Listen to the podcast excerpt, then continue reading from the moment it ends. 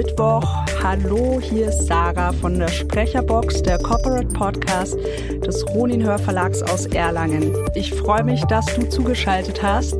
Ich habe heute Käthe zu Gast im Studio. Käthe arbeitet als Assistentin der Geschäftsleitung und sie erzählt darüber, was sie bei uns im Ronin Hörverlag so macht. Hallo Käthe, schön, dass du da bist. Zu Beginn erstmal, wer bist du? Hi, ich bin die Käthe. Ich bin Assistenz der Geschäftsleitung beim Ronin Hörverlag und damit sozusagen die rechte Hand vom Chef. Wie bist du beim Ronin Hörverlag gelandet?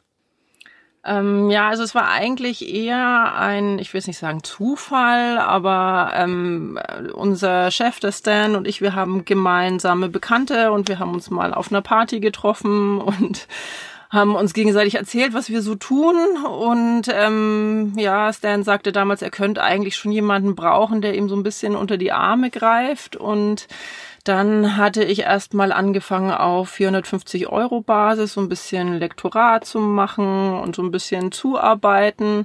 Und dann hat sich das irgendwie so ergeben, dass Dan fand, das Ganze wäre ausbaufähig und gleichzeitig mit meinem damaligen Job ich nicht so zufrieden war. Und so kam das zustande. Also es war jetzt nicht die klassische Bewerbung auf eine Stellenanzeige hin oder so. Und wenn ich mich recht entsinne, war es auch tatsächlich so, dass äh, Stan am Anfang gar nicht so richtig wusste, was ich denn den ganzen Tag so machen soll. Aber ähm, ja, das hat sich dann relativ schnell ergeben, dass jeden Tag genug zu tun war für mich. Du warst die erste Angestellte von Bob, ne? Ja, richtig. Also es gab vorher schon jemanden, der von externen Grafik gemacht hat auf 450 Euro Basis. Das ist eben auch eine gemeinsame Freundin von uns. Und ähm, ja, aber festangestellt war ich dann tatsächlich die erste. Das heißt, du bist von Anfang an dabei? Ja, also Verlagsgründung war ja im Jahr 2012 und ich bin 2016 dazugekommen. Also bevor ich eingestiegen bin ins Unternehmen, gab es schon einige Jahre des Einzelkämpfertums irgendwie von Stan, der sich da wirklich alleine durchgeschlagen und von A bis Z jede Produktion vom Lizenzeinkauf bis zur Auslieferung selber betreut hat. Und deswegen meint er, es wäre vernünftig, das etwas zu erweitern und dann braucht man natürlich zusätzliche Arbeitskraft und da kam ich ins Spiel. Berufswahl Verlagswesen. Warum der Ronin Hörverlag und kein anderer? Ja, also es ist ja nun so, dass das Verlagswesen kein Berufsziel von mir war. Also ich habe ja Theater- und Medienwissenschaft in Erlangen studiert mit Pädagogik und Psychologie als Nebenfächern. Deswegen war mein Berufsziel jetzt nicht unbedingt in dem Verlag ähm, anzufangen. Das hat sich dann, wie gesagt, eigentlich eher so durch die Hintertür ergeben. Ähm, ja, und dass es jetzt der Ronin Hörverlag wurde, war tatsächlich eben diesem Umstand geschuldet, dass es da schon persönliche Kontakte gab und sich das eigentlich mehr so glücklich gefügt hat. Also es, prinzipiell bin ich schon ähm, als Kind eine Leseratte gewesen und dachte mir schon immer, oh, so äh, Bücher machen oder an diesem Prozess der Entstehung von Büchern teilzuhaben. Das ist irgendwie schon eine spannende Geschichte und da hat man immer genug zu lesen und so. Aber es war tatsächlich jetzt nicht irgendwie mein, mein Fokus bei der Berufswahl. Es ist ja sowieso so, dass dieses Magisterstudium, also ich habe damals noch den alten Drei-Fächer-Magister gemacht, einem ja zu allem und nichts qualifiziert. Also man muss sich ja tatsächlich nach Studienende da so ein bisschen seinen eigenen Beruf zusammenbauen. Und ich war viele Jahre erstmal äh, selbstständig als äh, Theaterpädagogin in der freien Wildbahn. Und ähm, ja, dass sich das alles so ergeben hat, dass ich in einem Hörverlag äh, gelandet bin, war weitgehend ungeplant. Als Stans rechte Hand bist du ja sehr stark bei Planung und Organisation eingebunden das sind zum Beispiel so Teilbereiche wie Außendarstellung, Wettbewerb und Preise sowie der Buchhandel und die Bibliotheken. Was hast du da zum Beispiel für Aufgaben? Ja, also meine Aufgaben in der Außendarstellung sind die, dass zum Beispiel, wenn wir auf eine Messe gehen, da gibt es einen Messekatalog, wo das Unternehmen sich selber präsentiert oder unser Eintrag bei Google oder wenn wir unser eigenes Programm drucken lassen. Wir haben ja ein Jahresprogramm und immer so Neuigkeitenprospekte, da ist ja vorne auch so ein kleines Editorial drin. Also es geht quasi darum, kurz zu beschreiben, wer wir sind und was wir tun und auch so ein bisschen unsere Unternehmensphilosophie und unseren persönlichen Ton oder auch so unsere Herangehensweise, wie wir als Verlag und als Team funktionieren, äh, zu transportieren in solchen Texten.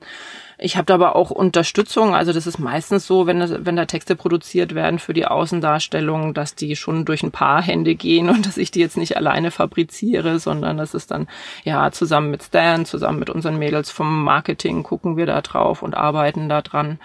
Genau, und dann halt auch, wenn wir uns bewerben um irgendwelche Preise, Wettbewerbe, Deutscher Hörbuchpreis oder so, da werden wir zwar wahrscheinlich nie gewinnen, weil irgendwie sind es immer die großen Verlage, die da zum Zuge kommen, aber wir probieren es trotzdem fleißig immer wieder.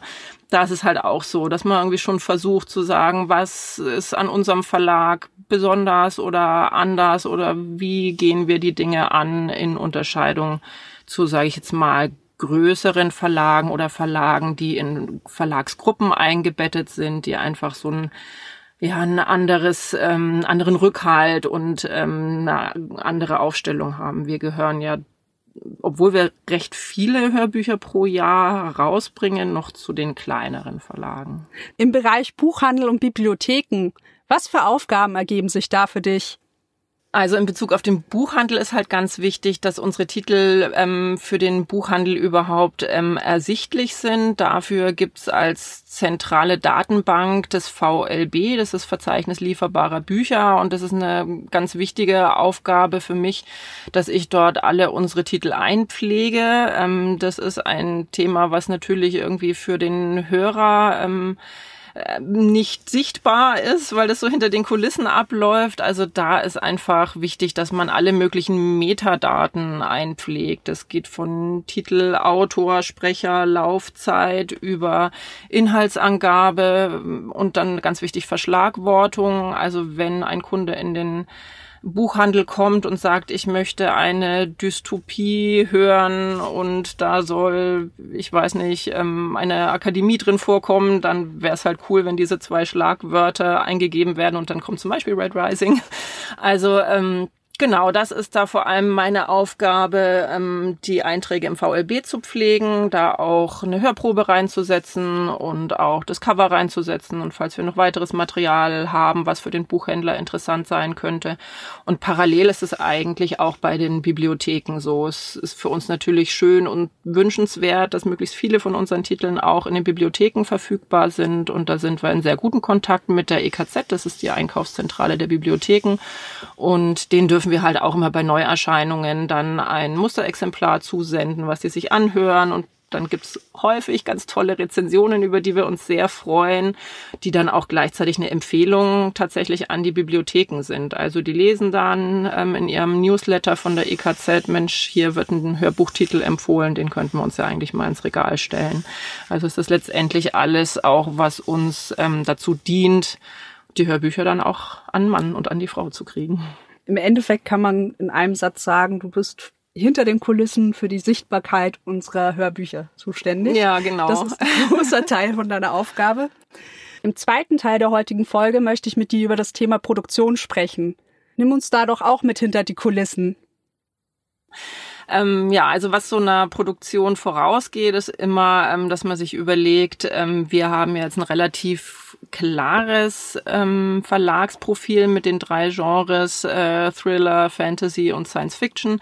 Also da besteht die Arbeit von Stan und mir da drin, so ein bisschen den Markt zu beobachten, was kommt so an Neuerscheinungen und da haben wir glücklicherweise ganz tolle Kontakte ähm, zu den Lektoren einiger großer Verlage. Also vor allem auch mit der Random House Gruppe arbeiten wir da ganz toll zusammen, wo wir Lektoren haben, die wir regelmäßig besuchen. Jetzt in der Corona-Zeit machen wir natürlich Zoom-Meetings und die uns dankenswerterweise vorstellen, was denn so im nächsten oder in der übernächsten ähm, Programmvorschau so enthalten ist oder auch, was sie jetzt gerade erst frisch auf dem Schirm gekriegt haben und was noch gesichtet wird, wo noch gar nicht klar ist, wird es überhaupt als Print kommen oder nicht. Aber man kriegt halt so Tendenzen, Strömungen, Trends mit, was an Neuerscheinungen so auf dem Wege ist. Und dann haben wir aber auch wirklich so tolle Lektoren, die genau unser Verlagsprogramm auch auf dem Schirm haben und dann sagen, Mensch, ich habe hier einen Titel, der hat so einen richtig krassen Anti-Held irgendwie als Protagonist, das wäre doch was für euch. Genau, und da haben wir eben ähm, die Möglichkeit, da Sichtungsskripte anzufordern und dann mal reinzulesen. In der Regel sind es dann so die ersten 100 Seiten, wo man schon sagen kann, oh ja, das ist irgendwie was, was wir uns vorstellen können. Und dann braucht man natürlich ein bisschen Glück, dass wir die Lizenz auch kriegen, weil natürlich bei allen großen Verlagsgruppen das eigene Haus sozusagen das Erstrecht genießt und dann da auch zugreift bei den interessanten Sachen. Aber das ist wirklich eine ganz große Fähigkeit von Stan, von unserem Chef, da so auf Perlentaucherei zu gehen und da irgendwie mit einem ganz tollen Bauchgefühl zu sagen, ach Mensch, den Titel probieren wir aus. Und ja, dann ist es halt bei uns so im Team momentan, dass ich ähm, rumfrage, auch wer Lust hat mitzulesen. Momentan, ähm, sie werden da alle eingebunden. Vorher war das tatsächlich eigentlich eher so, dass es fast nur Chef gemacht hat. Und ja, das finde ich ganz schön, dass sich das jetzt so ein bisschen verteilt. Genau, die Angebote schreibt auch Chef. Und ja, dann haben wir mit ein bisschen Glück den neuen Titel und dürfen an die Besetzung und Produktion gehen. Genau. Dann hatte ich den Begriff Qualitätssicherung noch von dir zugespielt bekommen und das ist ja dann quasi Postproduktion. Mhm. Magst du da mal erklären, was man damit verbindet? Beim Thema Hörbuch. Ja, also ein ganz wichtiger Teil meiner Arbeit ist ja so ein bisschen die Termine mit im Auge zu behalten. Und es ist leider nicht so, dass ein Hörbuch aus der Aufnahme kommt und man es dann gleich in den Handel werfen kann, sondern da kommen halt zwei Runden Testhören bei uns im Haus dazu. Das heißt, nach dem ersten Schnitt ähm, geht der Titel an eine unserer Testhörerinnen. Wir haben da einen Pool von, ja, es sind glaube ich tatsächlich momentan nur Damen ähm, die sich da wahnsinnig akribisch durchhören mit Skript dabei und Kopfhörern auf dem Ohr und ähm, ja, jede kleine Unsauberkeit im Sound, jede Wiederholung, jeden Schmatzer, jeden Atmer rausnotieren. Dann wird das alles korrigiert und dann haben wir jetzt mittlerweile eine zweite Korrekturschleife nachgeschaltet. Das ist bei uns dann so, dass der Titel quasi auslieferungsfertig gemacht wird mit Intro und Outro, allem drum und dran und dann nochmal komplett durchgehört wird, dass auch wirklich die letzten Fehler noch gefunden und eliminiert werden. Und das ist so ein Prozess, der schon relativ viel Zeit in Anspruch nimmt und ja, wo ich einfach so ein bisschen ein Auge drauf haben muss, ähm, dass das rechtzeitig genug passiert, damit wir dann halt auch die längere Phase der Verarbeitung ähm, die es dann auch noch benötigt bei den Portalen und bei der ähm, Auslieferung der physischen CDs, ähm, dass das halt irgendwie alles noch hinhaut vorm Veröffentlichungstermin. Wie ist das eigentlich, wenn bei der Aufnahme grobe Fehler passieren? Als Beispiel, das hatten wir auch schon, wenn Stimmen anders gesprochen werden, weil man kann ja davon ausgehen, oder das hatte ich ja auch mit den Sprechern, die wir schon interviewt hatten, dass eben nicht jeder Tag gleich ist. Ja das was passiert, passiert dann? Genau, mhm. also manchmal ist das einfach so, dass ähm, Fehler in den Audios drin sind, die wir im Studio nicht korrigieren können. Dann müssen wir tatsächlich in die Nachaufnahme gehen was jetzt, wenn das bei uns vor Ort mit einem Sprecher aus der Region ist, ja überhaupt kein Problem ist, sie kommen mal schnell rein. Aber wenn wir jetzt einen Sprecher haben aus Köln, München, Berlin, dann ist das Ganze natürlich ein bisschen komplizierter, aber da kommen wir dann halt nicht drum rum. Dann ist meine Aufgabe tatsächlich, ähm, den Sprecher anzurufen, im Studio anzurufen, das zu koordinieren, Termin zu finden, damit wir dann möglichst zügig die Korrekturen auch bekommen und einbauen können. Und ja, das ist aber auch ein schöner Teil meiner Arbeit. Also es, ich mag das sehr, direkt mit den Sprechern und auch mit den Studios in Kontakt zu sein, weil ich glaube ich schon auch so ein Menschen-Mensch bin. Also ich glaube, wenn ich jetzt den ganzen Tag nur an ähm, Metadaten, Excel-Tabellen sitzen würde, dann hätte ich schon ein bisschen Frust. Aber dadurch, dass ich ja auch für unser, ähm, wir haben noch ein Label, das heißt Klangarchitekten, wo wir Audioproduktionen für externe Partner machen. Und da ist es tatsächlich so, dass ich in der Projekt Durchführung ganz, ganz viel Kontakt habe, eben zu den Sprechern, zu den Kunden, zu den Studios und das mag ich total gerne und auch wenn es dann eben vielleicht mal um sowas Unangenehmes wie zwei, drei Sätze nach Einsprechen geht, ist es halt trotzdem schön, da irgendwie auch mal am Telefon zu hängen und Menschen zu hören. Du hast jetzt gerade die Klangarchitekten angesprochen. Das ist ja einer unserer Sublabels.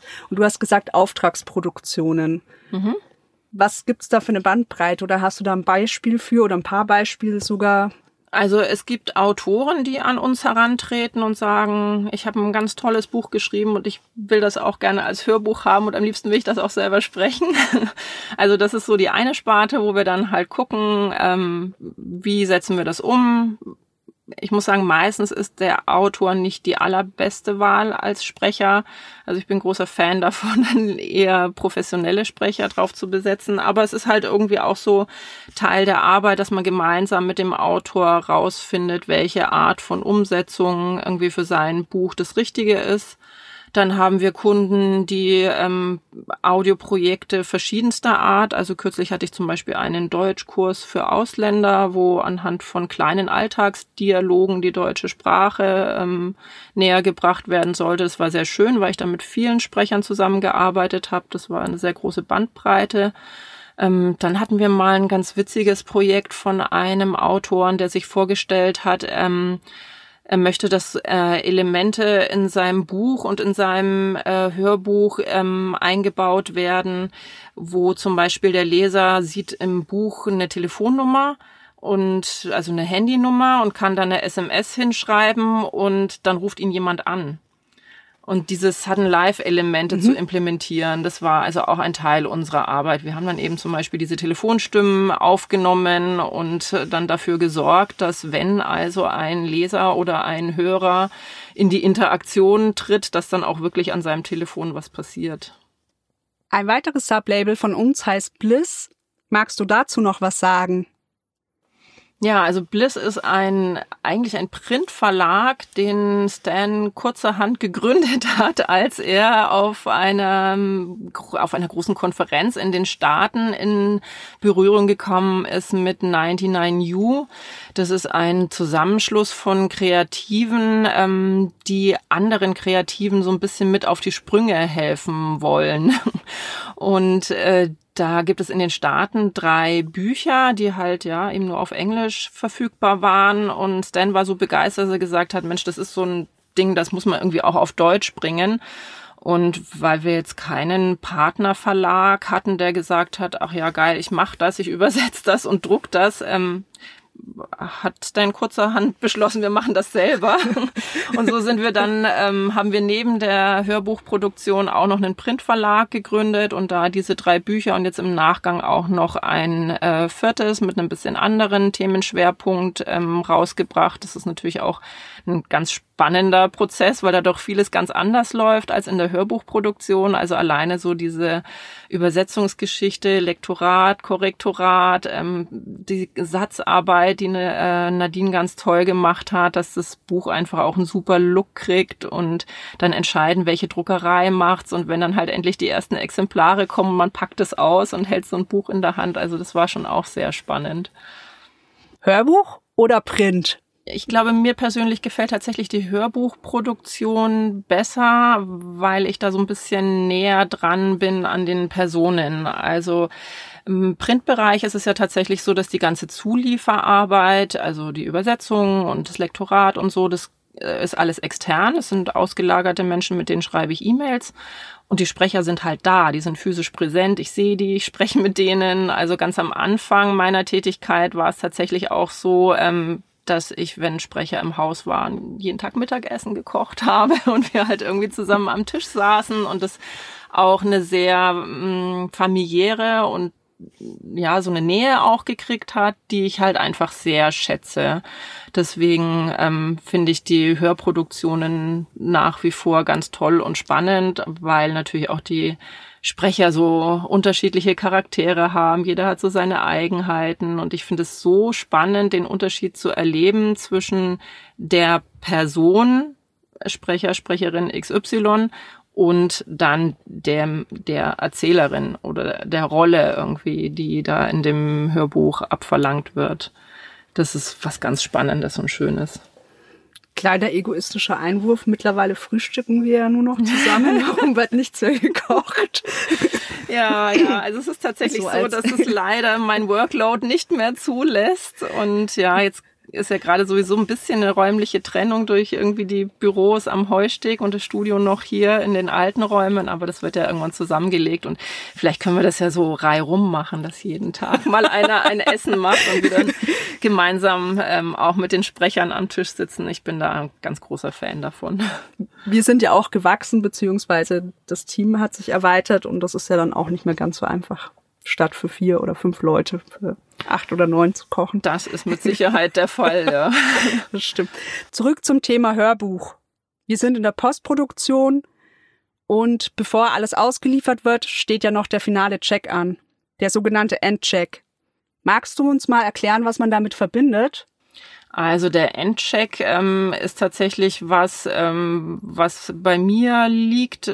Ich bestehe da so ein bisschen drauf. Ich bin ein, ein Pedant und ähm, ein Perfektionist und manchmal ist es halt wirklich einfach passiert, dass nach den letzten Korrekturen irgendwo noch ein Kapitelchen einfach durchgerutscht ist oder so. Deswegen ähm, mache ich das einfach so, dass bevor ähm, der Titel in den Upload geht, ich mir das Skript aufmache und den Anfang und das Ende von jedem Kapitel kontrolliere, ob das auch wirklich in den Audiofiles vorhanden ist und ob ein eventueller Prolog oder ein Epilog da ist, ob das Intro und Outro korrekt gesprochen ist, ob alle Lautstärken zueinander passen. Also das heißt, ich höre nicht das ganze Hörbuch nochmal durch, sondern springe nur in jedes Kapitel einmal am Anfang und einmal am Ende rein, guck, passt alles und danach wird ausgeliefert.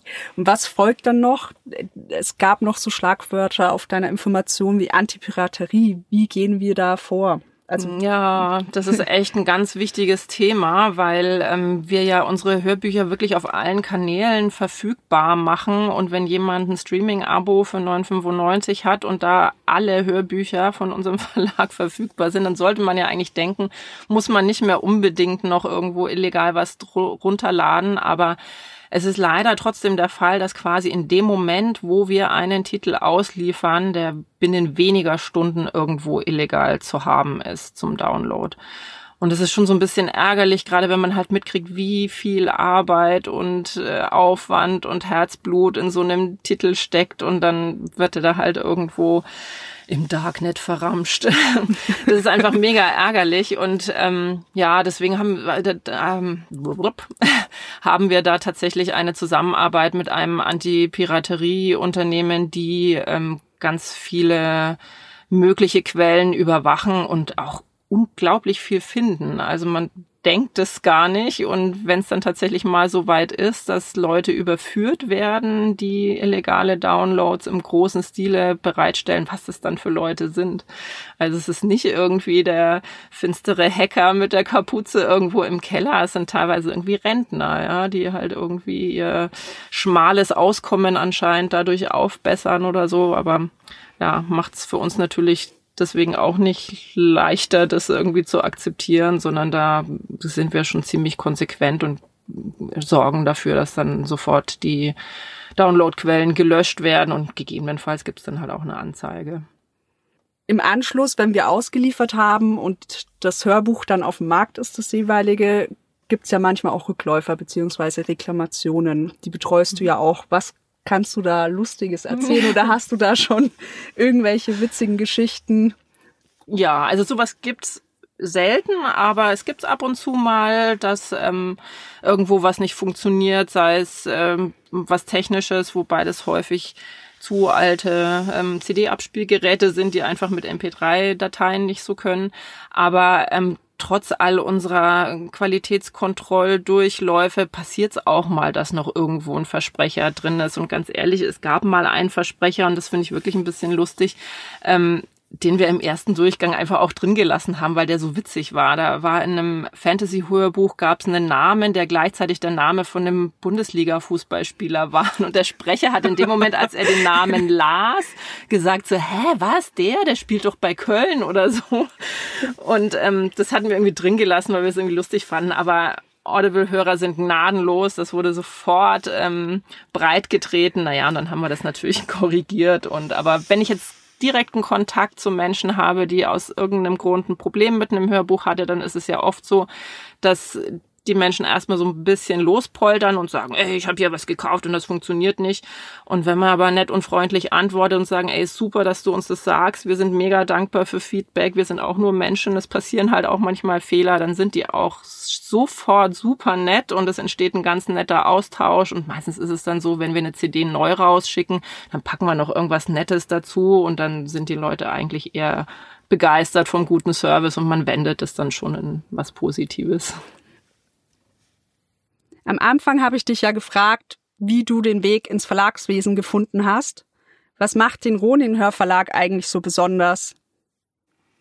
Also ich glaube, es sind zum einen ist es einfach eine sehr hohe Qualität. Also wir haben einen hohen Qualitätsanspruch. Deswegen ist unsere Technik vom Feinsten, sind unsere Sprecher vom Feinsten, ist die Akribie unserer Testhörer vom Feinsten.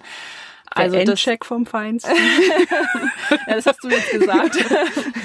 Also ich glaube schon, dass wir uns das ganz stark auf die Fahnen geschrieben haben, nix Halbgares auszuliefern. Wir wollen schönen, klaren, sauberen, satten Sound. Der Kunde soll wirklich einen höher Genuss haben, ja, und nicht nur Informationen vermittelt kriegen. Das ist so das eine. Und das andere ist, dass ähm, auch, obwohl wir jetzt gerade relativ stark wachsen und das Team stark erweitert wird, zeichnet uns so ein ähm, hoher ich sage jetzt mal, Familienanschluss aus. Also wir kennen uns alle sehr gut. Es ähm, wird sozusagen Freud und Leid auch oft im privaten Bereich mit ähm, miteinander durchgelebt und ich, also ich kann jetzt nur für mich sprechen, ich finde halt auch, ich empfinde auch eine starke Verbundenheit irgendwie zu meinen Kollegen und halt irgendwie auch zu Stan, den ich jetzt halt irgendwie von dem ganzen Haufen hier einfach am längsten kenne ja, ich glaube, das sind so unsere Alleinstellungsmerkmale. Was sind für dich die größten Herausforderungen? Also größte Herausforderung ist ähm, manchmal, ja, ich glaube, das ist aber auch so meine persönliche Herangehensweise. Ich habe manchmal so ein bisschen das Gefühl, ich bin diejenige, die den Laden so ein bisschen zusammenhalten muss. Also es ist schon auch so, dass ich in vielen Bereichen erste Ansprechpartnerin bin für die Kollegen und auf der anderen Seite ähm, ist es natürlich auch eine gewisse Verantwortung. Also ich möchte immer, dass sich alle wohlfühlen, dass die Abläufe gut sind, dass wir Termine einhalten und ähm, ja, dass einfach alles so schön Hand in Hand geht und dass möglichst wenig Reibungsverluste entstehen. Und das finde ich schon tatsächlich herausfordernd. Natürlich genau in dem Maße, in dem das Team wächst, wird es halt auch herausfordernder. Aber es ist natürlich auch irgendwie was Schönes, wenn man auch, glaube ich, ganz gerne als Ansprechpartner angezapft wird.